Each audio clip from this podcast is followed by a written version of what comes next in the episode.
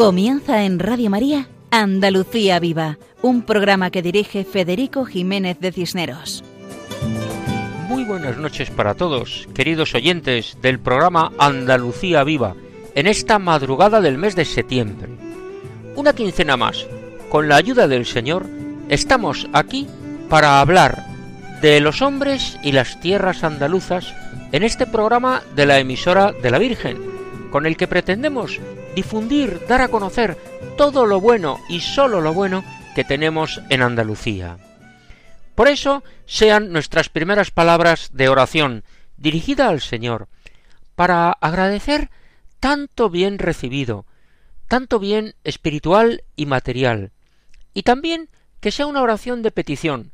Pedimos por todos, y especialmente por los que más lo necesiten, por los más frágiles, por los más débiles, por los más vulnerables, por las madres embarazadas, para que sientan nuestro cariño y nuestra cercanía, por los niños no nacidos, para que se desarrollen completamente y puedan nacer y puedan ser la alegría y la felicidad de todos, por los niños ya nacidos, por los enfermos, por los ancianos, para que todos ellos sientan nuestro cariño en todas las circunstancias.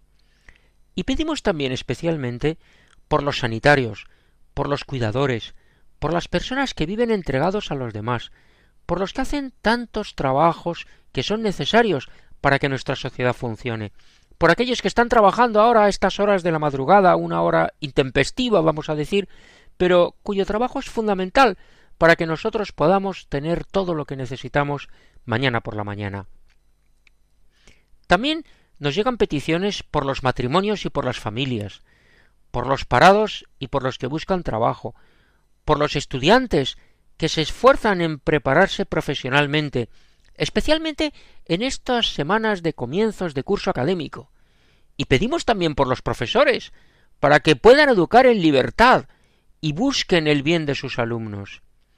Y también pedimos por todos los gobernantes, para que gobiernen buscando siempre el bien común, para que respeten la libertad y la dignidad de todos los ciudadanos y entiendan que su trabajo como políticos consiste en estar al servicio de la sociedad entera.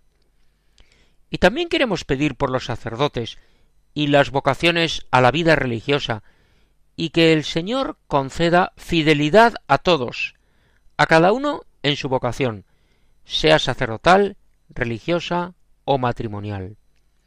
Pedimos a Dios que las dificultades sean oportunidad de mayor confianza en el Señor.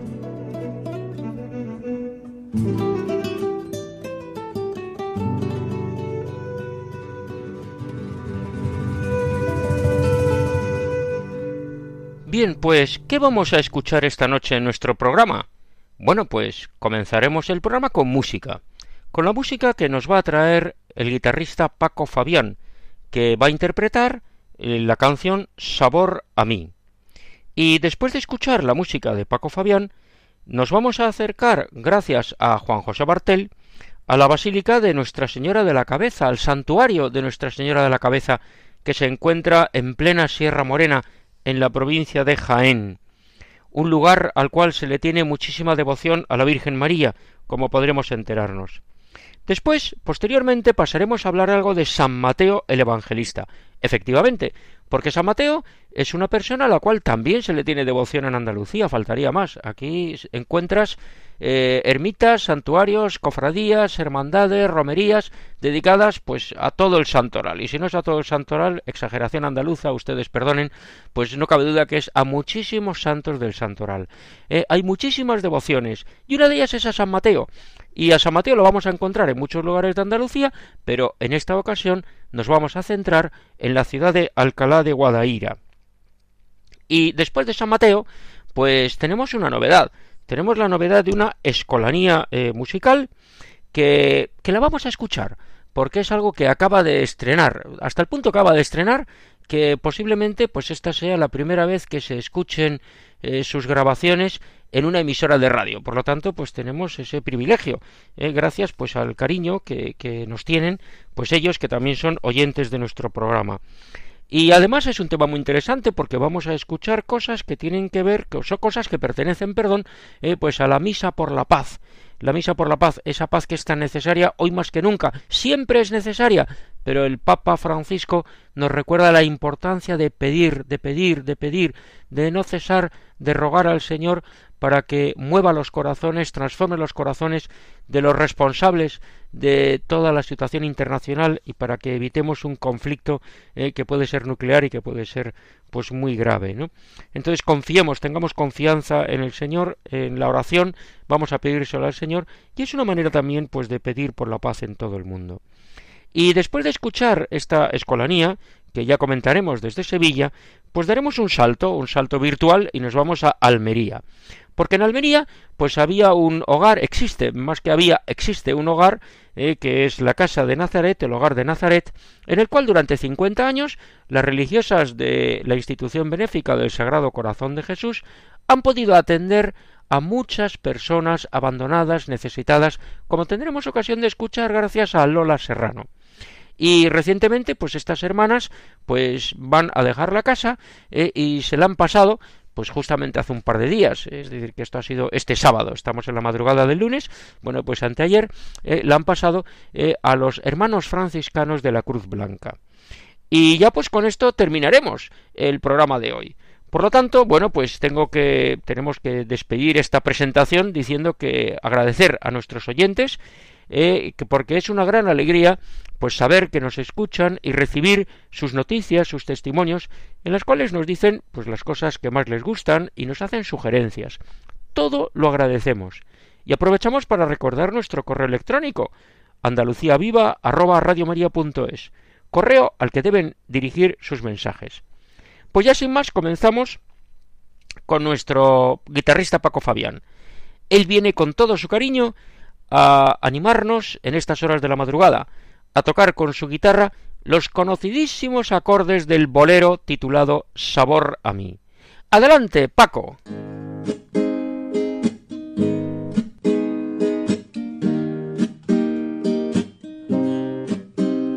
Apreciados amigos de Radio María, muy buenas noches. Para el programa de esta madrugada os voy a dedicar un bolerazo de los inolvidables. Fue compuesto en 1958 por el mexicano Álvaro Garrido y desde entonces no ha dejado de escucharse versionado por otros muchos cantantes. Os lo ofrezco aprovechando que tengo la orquestación, la voy a poner la orquestación y sobre ella tocaré la melodía con mi guitarra. Espero que salga sin muchos fallos. Aquí va con todo mi afecto.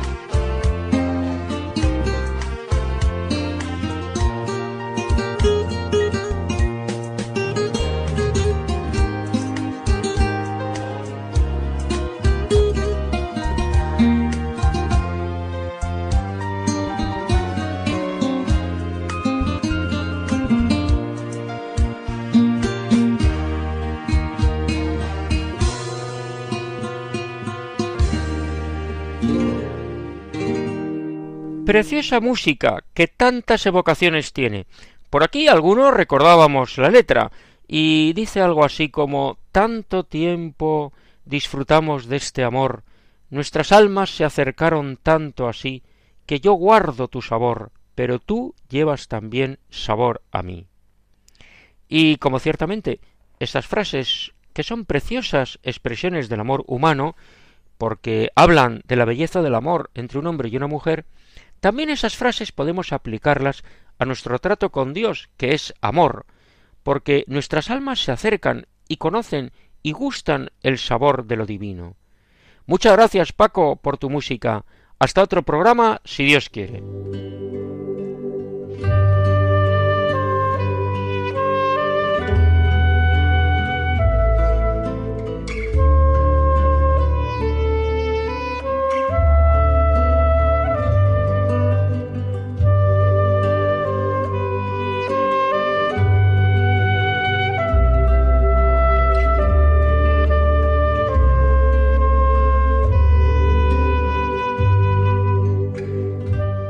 Estos acordes musicales nos introducen a la sección titulada Lugares Sagrados de Andalucía y dedicada a los santuarios andaluces, sección que dirige nuestro colaborador Juan José Bartel Romero.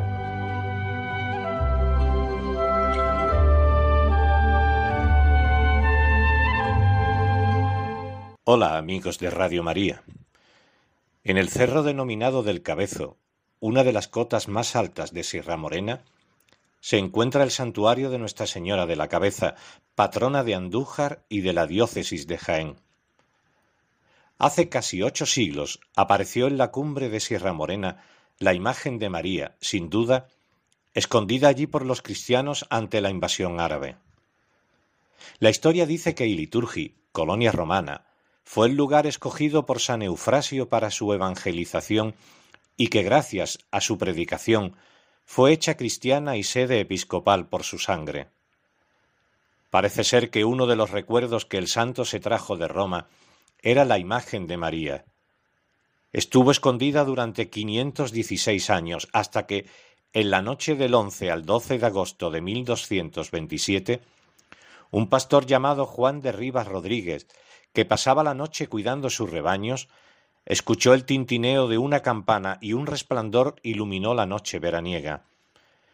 El pastor subió a la cumbre y en el hueco formado por dos enormes bloques de granito encontró una imagen pequeña de la Virgen, ante cuya presencia se arrodilló y oró en voz alta entablando un diálogo con la señora. La Santísima Virgen le expresó su deseo de que allí se levantara un templo, enviándolo a la ciudad para que anunciara el acontecimiento y mostrara a todos la recuperación del movimiento de su brazo que antes tenía paralizado, para que así dieran crédito a sus palabras. Bajó a la ciudad y anunció el suceso, que no tuvieron más remedio que creer ante el testimonio de su brazo curado. El santuario se construyó finalmente entre 1287 y 1304, en el Cerro de la Cabeza.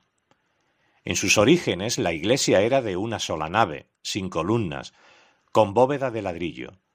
Su mayor esplendor vino con la reforma realizada a finales del siglo XVI por el arquitecto don Andrés de Vandelvira.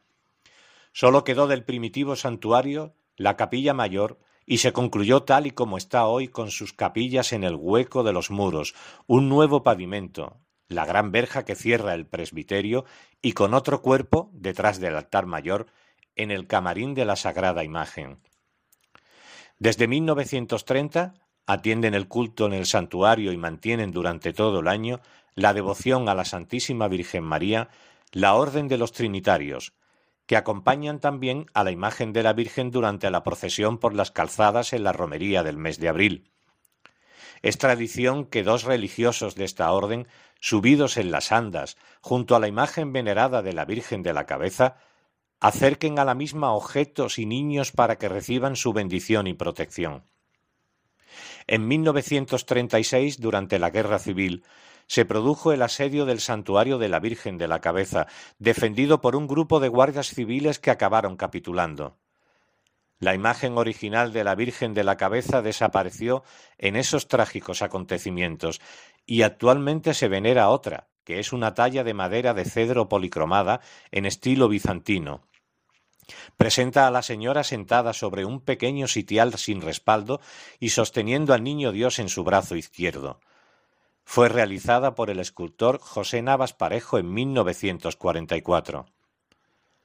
La Virgen viste una túnica carmesí ceñida con un pequeño cíngulo de líneas verticales al gusto hebreo, manto azul estofado en oro en alusión a la Encarnación y su Inmaculada Concepción, y tocado blanco que deja ver su cabello moreno que cae sobre sus hombros. La talla mide sesenta y cinco centímetros y medio de altura. Sostiene una fruta que el pueblo interpretó como un madroño, por ser fruto típico de la sierra. El niño Jesús viste una túnica clara como redentor del género humano y porta en su mano izquierda una esfera dorada, al tiempo que con la mano derecha muestra a su madre. A sus pies tiene una media luna, obra del orfebre don Ramón Orobio. En 1909 fue declarada patrona de Andújar por San Pío X, junto con San Eufrasio, también este papa le concedió la coronación pontificia el 10 de noviembre de 1907 y en 1959 fue declarada patrona de la diócesis de Jaén por San Juan XXIII. La nueva imagen fue trasladada a Andújar en 1960, donde fue coronada, siendo obispo de Jaén don Félix Romero Mengíbar, se colocó una corona en forma de canastillo que se realizó en 1960 para restituir la corona perdida durante la guerra. La recoronación fue el 22 de abril de 1960 y se realizó un acto para la imposición de la nueva corona en los jardines de Colón de Andújar. La madrina de dicho acto fue doña Carmen Polo, esposa del entonces jefe del Estado, y siendo oficiado por el arzobispo de Granada y por el obispo de Jaén. Las coronas de la Virgen, del Niño Jesús y el rostrillo fueron diseñadas por el artista González Zorea, confeccionadas las piezas por el orfebre cordobés don Manuel Aumente.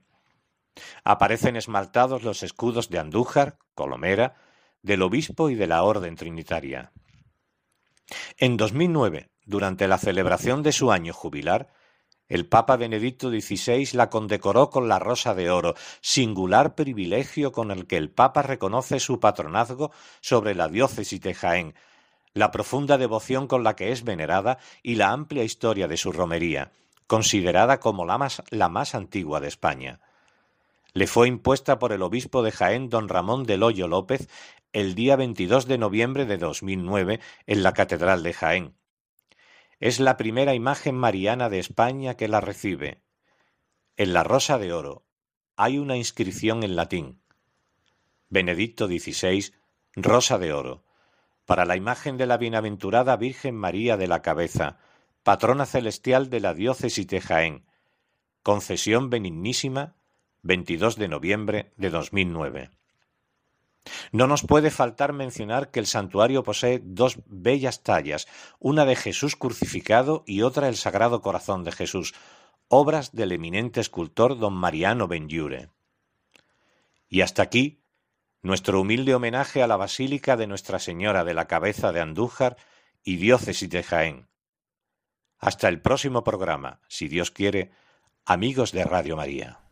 Muchas gracias a Juan José Bartel por su explicación del santuario de Nuestra Señora de la Cabeza, porque, como muy bien has dicho, la profunda devoción con la que es venerada y la amplia historia de su romería está considerada como la más antigua de España. Ya esto de por sí es mérito suficiente y además la grandísima devoción que se le tiene no solamente en Sierra Morena, donde está enclavado el santuario, sino en otros muchos lugares de Andalucía y de España entera.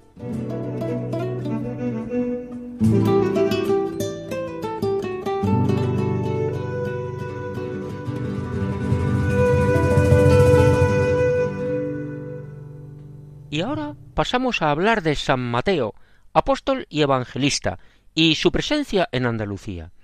La verdad es que San Mateo es un ejemplo de conversión. Él mismo en su Evangelio, en el capítulo nueve, versículo nueve, dice lacónicamente al pasar vio Jesús a un hombre llamado Mateo sentado al mostrador de los impuestos y le dijo Sígueme. Él se levantó y lo siguió. Impresiona pensar en la mirada de Jesús, llena de amor. Cuando Mateo vio la mirada de Jesús, debió darse cuenta de que en Jesús está la salvación, y por eso renunció a su vida anterior, se levantó y lo siguió. Y esta devoción a San Mateo en Andalucía la encontramos desde Jaén a Cádiz y desde Córdoba a Sevilla. Templos dedicados a San Mateo hay en Baños de la Encina y en la Puerta de Segura, ambos en la provincia y diócesis de Jaén. También hay una iglesia dedicada a San Mateo en Lucena, provincia y diócesis de Córdoba. Igualmente, la parroquia de Almáchar en la provincia y diócesis de Málaga. Y también la iglesia de San Mateo en Jerez de la Frontera, provincia de Cádiz y diócesis de Asidonia Jerez. Y, finalmente, también en Alcalá de Guadaira, provincia y diócesis de Sevilla. Aquí, en Alcalá de Guadaira, tiene Hermandad de San Mateo, Parroquia de San Mateo, Cementerio de San Mateo, incluso hubo un cine que cerró hace unos años sus puertas y que tenía el nombre de San Mateo. San Mateo es un ejemplo para todos. En Alcalá de Guadaira, pues la Hermandad de San Mateo Evangelista nació tras la Reconquista y es el que da patronazgo a la ciudad. ¿Por qué? Porque dicen que el día 21 de septiembre, festividad de San Mateo, es cuando eh, el rey Fernando III el Santo conquista la ciudad de Alcalá de Guadaira. Era el año 1246. Y de ahí viene el patronato de San Mateo y su presencia. Pues bien, eh, inmediatamente se crea la primitiva Hermandad de San Mateo, que tuvo inicio en el año 1262, o sea, estamos en el siglo XIII, siendo obispo de Sevilla don Remondo, toda vez que la mezquita musulmana había sido transformada en iglesia de Santa María. Es actualmente la ermita, el santuario de la Virgen del Águila, que es la patrona de Alcalá de Guadaira. Y esta hermandad de San Mateo tenía como cometido el mantenimiento del hospital parroquial y el culto al santo patrono.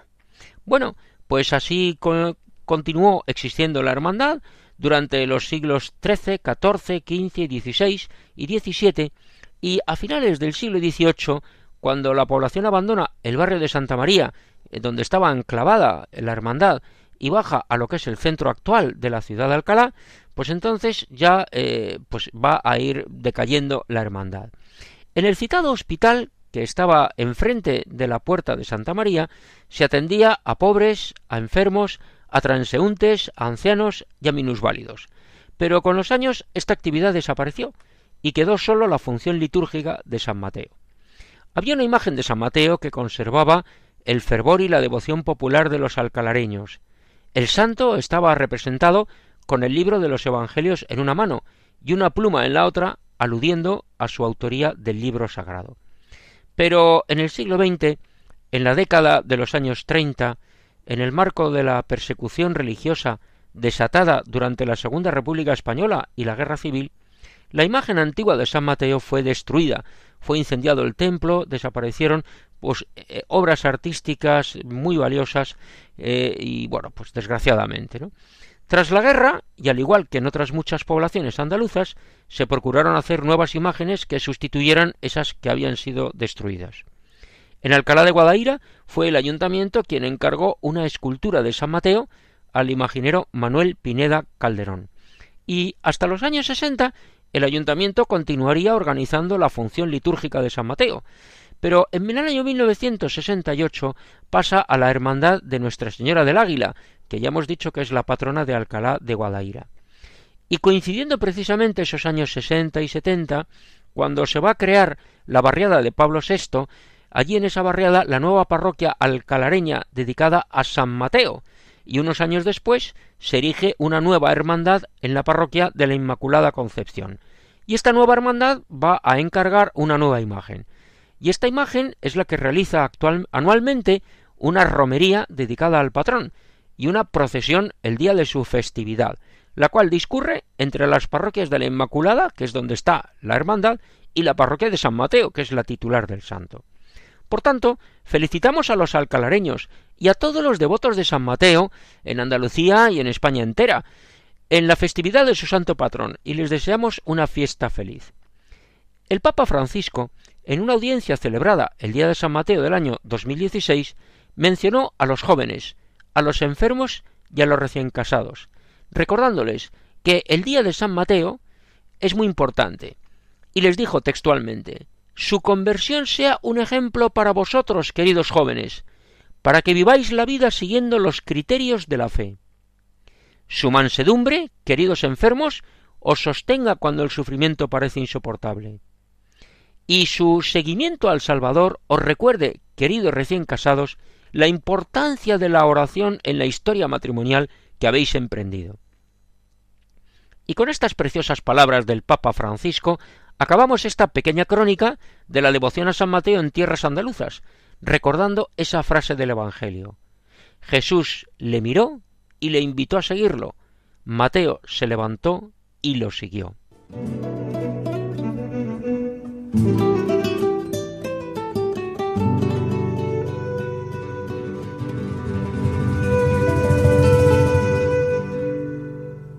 Y pasamos a contar una historia muy bonita para nuestros oyentes, una historia que tiene que ver con la música y con el canto. La historia es la siguiente. Se ha constituido en Sevilla una escolanía que está integrada por un grupo de niños, pero que también cantan los padres, sus propios padres cantan con ellos. Y esta escolanía tiene el nombre de Domus Carmina, que podríamos traducir por canto doméstico. Y esta escolanía pues está centrada en canto religioso precisamente. Ellos pretenden fomentar la música, que es elemento de unidad y amistad. Y esto es así hasta el punto de que su lema es la música es para vivirla. Nos van a ofrecer tres piezas que además es el estreno en los medios de comunicación. Eh, vamos a tener el privilegio de que en nuestro programa Andalucía Viva de Radio María es el primer lugar donde se van a emitir estos cantos que ellos pues han grabado. Hace unos días tuvimos ocasión de hablar con Leandro Crespo, que es el que con mucho entusiasmo nos contó la historia de esta escolanía y cuando escuchamos las canciones que habían grabado, pues dijimos, mira, pues esto es magnífico para nuestro programa. Así es que escuchamos a Leandro que nos lo va a explicar muy bien y luego escucharemos algunas de las piezas que la escolanía ha grabado. Adelante, Leandro. Muchas gracias por, darnos la, oportunidad de hablar de la Escolanía Domus Carmina, a ti y al programa Andalucía Viva de Radio María. Pues queríamos hoy hablar de, nuestra escolanía, eh, la escolanía Domus Carmina, que bueno, pues la hemos puesto en marcha una, una asociación del mismo nombre, formada por varias familias que somos amantes de la, de la música. Y bueno, pues que tenemos en nuestras propias casas y demás, pues tenemos, pues nuestros propios hijos también son unos niños pues que bueno que responden a una sensibilidad especial a los niños que le, que gusta la, música de una forma una forma innata en nuestro caso además lo están estudiando pero bueno como respuesta también a, pues, a tantos niños pues que tienen esa sensibilidad de escuchar una melodía que se les pegue en la cabeza de cantar pero no suelen hacerlo de cara a nadie sino para ellos mismos. Aquellos que no necesariamente les gusta jugar al fútbol o que les gusta hacer actividades de, del tipo más habitual de, la, de extraescolares, sino que tienen otras otras necesidades y demás, pues con todo eso se nos ocurrió poner en marcha la, la escolanía Domus Carmina, que además tiene el, nombre, eh, viene de una, de una situación un poco, bueno, un poco curiosa. Y es que la, la escolanía está formada por niños y también por adultos, y en la mayoría de los casos, como el, el mío entre, entre otros, pues somos padres de los propios niños que cantan en la escolanía, de forma que, pues eso, es una, una, escolanía de ambiente muy familiar, luego hay niños también que, que, no, que están ellos solos, pero en muchos casos, pues eso, estamos cantando padres con, con nuestros hijos y de ahí Domus Carmina, que significa canciones de casa o canciones o cantos domésticos, podríamos decirlo así. ¿Vale? La dirección musical de la, de la escolanía está a cargo de Jesús Becerra, pues que músico de gran trayectoria como solista y como, como director. Ha dirigido aquí en Sevilla pues muchísimos años el, Miserere de, Lava, en la Catedral, en este último año en San Jacinto. Y bueno, pues también dirige otras, otras asociaciones como la Asociación Coral de Sevilla, etcétera. Mm, él está a cargo también de un equipo de, profesionales que son los que se encargan de la formación de los niños, tanto en técnica vocal como bueno, en cuestiones un poquito más teóricas, en ayudar al, lenguaje musical, lo necesario para poder eh, bueno, estar al, nivel del, repertorio sin querer acercarnos en ningún caso al, a lo que sería una formación académica. Eh, el repertorio de la Escolanía Domus Carmina se basa en la polifonía sacra. Eh, bueno, podemos hacer incursiones en otro tipo de, música, pero el fin fundamental es, eso, hacer polifonía religiosa, eh, no necesariamente ligada a ningún momento histórico ni estilístico, sino que en, cualquier periodo y de hecho lo que estamos, el repertorio estamos trabajando y que bueno, pues, el programa os va a ofrecer a lo largo de él eh, es polifonía religiosa del siglo, del siglo XX. Eh, dos de las piezas corresponden a la Misa por la Paz de Carl Jenkins, que se compuso bueno, en el momento de la Guerra de los Balcanes, y otra de las piezas, Pie Jesu, pues está compuesta por Sir Andrew Lloyd Webber, que bueno, es compositor muy conocido por Jesucristo Superstar y El Fantasma de la Ópera, entre otros, pero que bueno, también eh, veis, podéis ver la, belleza de la pieza que ha compuesto. Eh, la escolanía ensaya, por, bueno, por la relación de amistad que nos une de hace muchos años a algunos de sus directivos con, la congregación dominica del convento de Santo Tomás en Sevilla, que nos ceden su parte de su convento para ensayar los domingos por la tarde, en un horario además que, creemos que evita los choques con las actividades, digamos, de fin de semana, incluso escolares y demás. Y bueno, un poco también en homenaje a esto, pues tanto nuestro escudo, nuestro logo, como el, hábito que llevan los niños está inspirado en el hábito eh, dominico, un poquito, un poquito retocado en cuanto a color y demás, pero está inspirado en el que usan ellos. Y bueno, pues ofrecer a las familias que, estén interesadas el, poder que sus hijos puedan pertenecer a la, escolanía, que tenemos sede en Sevilla, y bueno, pues si quieren ponerse en contacto con nosotros lo pueden hacer a través del correo escolaniadomuscarmina.gmail.com Muchas gracias y espero que, que, les guste nuestro trabajo. Muchas gracias a Leandro por la presentación de la Escolanía. Y pasamos a escuchar en primer lugar el canto del Kyrie de la Misa por la Paz de Carl Jenkins.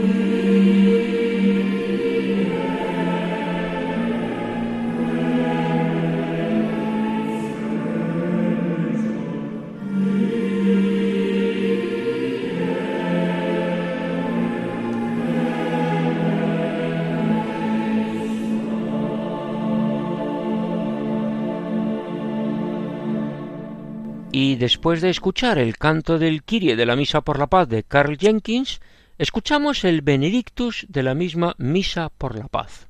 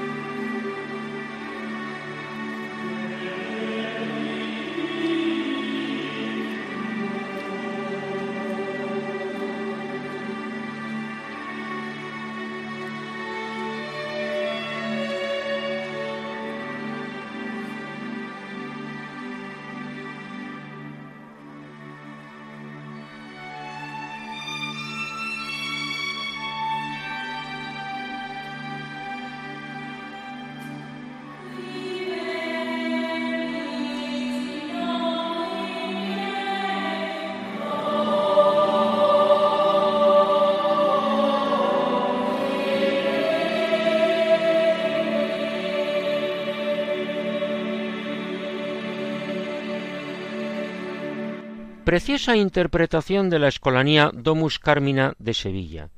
Y estas piezas musicales nos sirven para acercarnos a Almería, a conocer brevemente algo del hogar de Nazaret, que durante más de cincuenta años han regido las religiosas de la institución benéfica del Sagrado Corazón de Jesús, y que desde anteayer se encargan los hermanos franciscanos de la Cruz Blanca. Esta orden religiosa franciscana tiene casas en las provincias de Cádiz, de Córdoba, de Granada y de Sevilla, y desde ahora también en Almería. Nos lo cuenta Lola Serrano. Adelante, Lola. Confianza sin límites en la providencia amorosa de Dios. Este es el título de la biografía de la Madre Rosario Vilayón Galacabe, fundadora de la institución benéfica del Sagrado Corazón de Jesús, una institución que vive de la divina providencia. Y nunca ha fallado el Señor a esta institución, puesto que siempre ha cuidado de sus necesidades. Una institución que se ocupa de acoger en sus casas a personas que viven solas y están enfermas, necesitan cuidados y carecen de medios económicos. Una institución dirigida a los descartados, en palabras del Papa Francisco. La institución benéfica del Sagrado Corazón de Jesús fundó varias casas de acogida en Andalucía. En Sevilla la conocida como Regina Mundi, en San Juan de Aznalfarache, a los pies del monumento al Sagrado Corazón que mira a la capital andaluza. En Málaga, en la playa de San Andrés. En Granada, en la salida de Murcia. Y en Almería, el hogar de Nazaret, la casa de Nazaret. Durante años, las religiosas de la congregación, con la ayuda de numerosos seglares que han sentido la llamada del Señor de ayudar a los más necesitados, han llevado estas casas y otras más en España y en el extranjero, pero necesitan más vocaciones para mantener todas las casas, y por eso el hogar de Nazaret de Almería lo han cedido a los franciscanos de la Cruz Blanca, que es otra congregación religiosa cuyo carisma está centrado en los más abandonados. De esta manera, los acogidos en el hogar de Nazaret continuarán con la misma atención y dedicación, con la misma entrega y el mismo amor que tenían antes. Como dicen en Almería, gracias hermanas, bienvenidos hermanos. Monseñor Antonio Gómez Cantero, obispo de Almería, ha escrito lo siguiente. Tanto la comunidad religiosa y el patronato de la casa, junto un nutrido grupo de voluntarios, han formado una gran familia en la que los más pobres han tenido un hogar y desde la caridad que nace del Evangelio han sido la luz que ha animado la acogida y el crecimiento de todos los que por ella han pasado. Las hermanas que han dado su vida por esta casa, desde el carisma que en su vocación han recibido, han dejado su impronta durante medio siglo en muchas personas necesitadas. Hasta aquí las palabras de Monseñor Gómez Cantero. Estas palabras no son sólo de reconocimiento de una labor realizada con la gracia de Dios, sino que expresan una realidad viva, que es la entrega de muchos cristianos, religiosos y seglares, para ayudar a vivir mejor a los más necesitados, a los marginados, a los débiles, a los frágiles, a los descartados. Es gran maravilla comprobar la transformación de las personas acogidas en esta casa, cuando llevan un tiempo en ella. Cualquiera comprueba que es la gracia de Dios quien cambia los corazones y cómo con el tiempo mejoran de carácter y se integran en esa vida familiar que caracteriza la residencia de la institución benéfica del Sagrado Corazón de Jesús. La casa se bendijo en el año 1971 y desde el principio contó con la simpatía y la ayuda de muchos almerienses. Solo destacaremos la Gruta de Lourdes, que se encuentra en los jardines de la casa, aprovechando una cueva natural.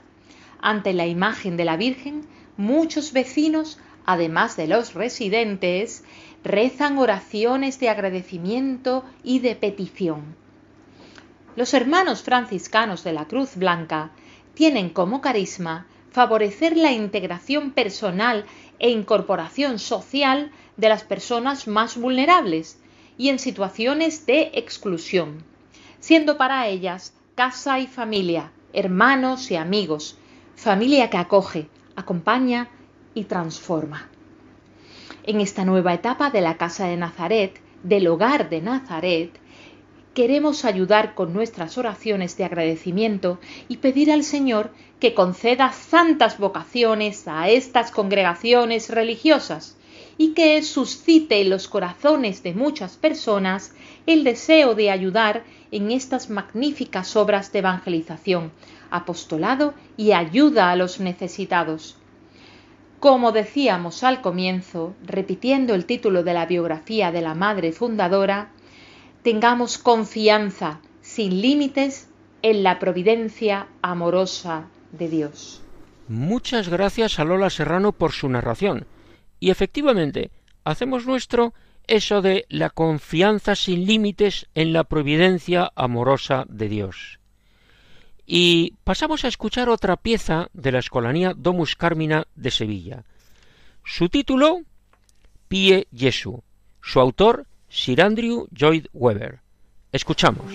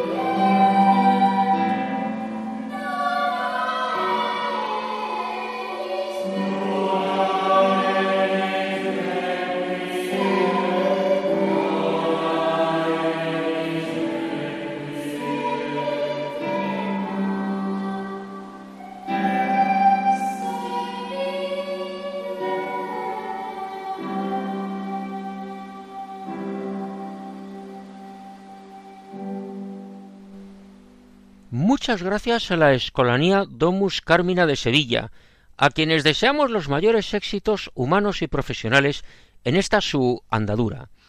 Hemos escuchado Pie Jesu, la tercera de las piezas que hemos emitido esta noche. Y mucho les agradecemos que haya sido un estreno en la radio, en Radio María, en el programa Andalucía Viva. Queridos oyentes, hemos llegado al final de nuestro programa de hoy. Muchas gracias a todos los que han colaborado. Gracias a Paco Fabián por la interpretación del bolero Sabor a mí. Gracias a Juan José Bartel por la explicación del santuario mariano de la Virgen de la Cabeza en Sierra Morena. Gracias a Leandro Crespo y a la Escolanía Domus Carmina de Sevilla por la interpretación de esas tres piezas musicales, dos de ellas de la Misa por la Paz. Gracias a Lola Serrano por la explicación del Hogar de Nazaret en Almería. Reciban un saludo de corazón de quien les habla, Federico Jiménez de Cisneros, para servir a Dios y a ustedes. Y recuerden que pueden comunicarse con nosotros en el correo electrónico del programa andaluciaviva@radiomaria.es. Hasta dentro de dos semanas, si Dios quiere. Nos encontraremos el lunes 3 de octubre a la una de la madrugada, que son las doce de la noche en las Islas Canarias. Y nos despedimos aconsejando que continúen con la sintonía de Radio María, la emisora que cambia la vida. Que tengan muy buenas noches y que Dios nos bendiga a todos.